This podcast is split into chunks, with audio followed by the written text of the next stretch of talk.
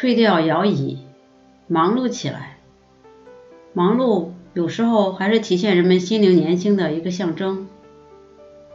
也许我们已经白发苍苍，也许我们已经走过了生命中最为重要的创业阶段，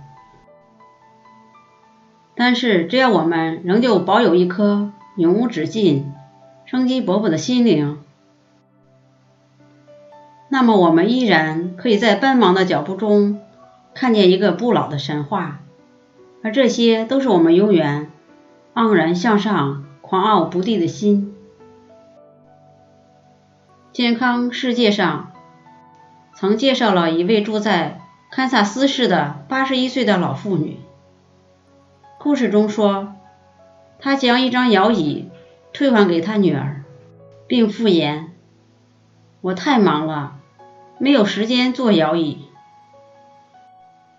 这位母亲站在八十一岁的高龄之上，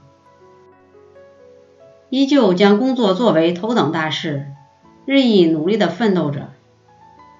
事实上，适量的忙碌会让我们更加坦然地面对生活，不会因为没事可做而感到空虚。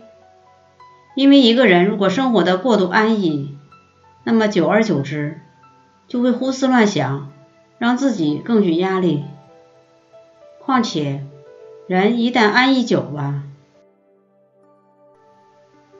那么懒惰便会随之滋生而出了。在施教的过程中，我十分注重与学生之间的交流。有一次，我发现，在座的学生中，有一位男士看上去充满自信，可始终一言不发。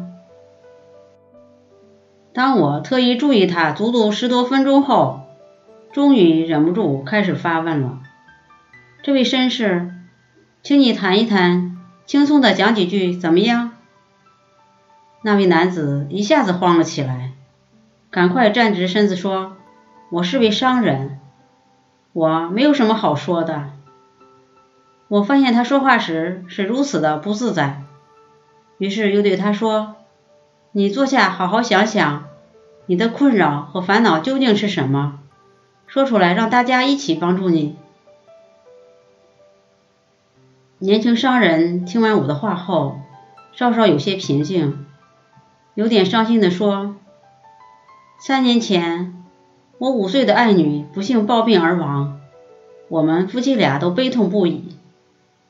十个月后，我妻子又生下一个女婴，但在第五天即告夭折。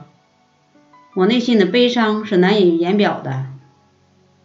这两桩不幸把我完全击垮了。”我吃不进，睡不着，心也静不下来，一天到晚神情恍惚，非常颓丧。我去看医生，医生先给我开安眠药，而后建议我去旅行。可我两样都照着做了，以后还是不见好转。我只觉得全身各处仿佛被什么东西绑住似的。所幸的是。我还有一个四岁的儿子，他帮我解决了问题。一天下午，我静静地坐在后院里，他很不识趣的来找我身边，请求我：“爸爸，给我做一只小木船。”此时的我是什么兴趣也没有的，更别谈什么玩具木船了。但这个孩子一向挺能缠人。我不能不满足他的愿望。最后花了三个小时做好玩具船，望着满地的木芯、铁钉、橡皮，我忽然想到，刚才的三个小时似乎和以往大不相同。那是我数月以来第一次享受到精神的安静和休息。此时，我似乎已经跳出精神恍惚的状态，恢复了昔日的活力。当我听完这位年轻人的叙述后，十分高兴，立刻帮助这个学生分析起来。我的结论是：当你忙忙碌碌的从事某种必要的工作时，烦恼就不可能袭来，或者可以驱逐你内心的悲伤。忙碌有助于解除我们的不安，道理何在？心理学上有这样一条确认的法则，即人类的大脑不能同时思考一件以上的事情。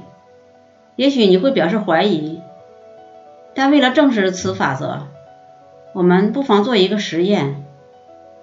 请你放松地坐在椅子上，并闭着眼睛，然后脑海中同时思考自由神像和安排你明天早上的工作这两件事。当时，所有在场的学生都按照我说的试了试，事后果然都非常认同这种说法。其实，人若到了忙得不可开交时，就会觉得生活充实有意义。当忙碌的一天结束时，心中就有一种今天工作的很不错的满足感和成就感。很多时候，工作其实是充斥我们生活的主旋律。如果没有了这篇乐章，那么我们生活就定然非常无趣。尤其是当我们在生活中遇到了悲观、失望的事情之后，过度的安逸只会让自己胡思乱想，而且这样的自我纠结只会让自己越陷越深，直到陷入痛苦的深渊。有的年轻人说：“如果我用尽心力忙了一天，那么到了下班后，我会觉得兴奋，连一杯苦涩的咖啡，我也会高高兴兴的喝。”是的，忙碌有时候会让自身充满成就感。当然，我们说越忙越好，但忙也有个限度。如果连续的过度疲劳，就会造成反效果。这与气温的道理是相同的。能够让人舒舒服服做事的气温是一般人的常温，所以你要让自己舒舒服服的忙，也要给自己一个适度的忙。所以，如果我们想要成功的完成一项任务，最大的敌人就是我们自己。如果不愿意同自己作战，不懂得与自己博弈，早晚都会因为安逸、懒惰、错误的生活方式而将自己的幸福生活断送。如果您喜欢我的节目，请在屏幕的右下方点赞或加以评论。并分享给您的朋友或家人。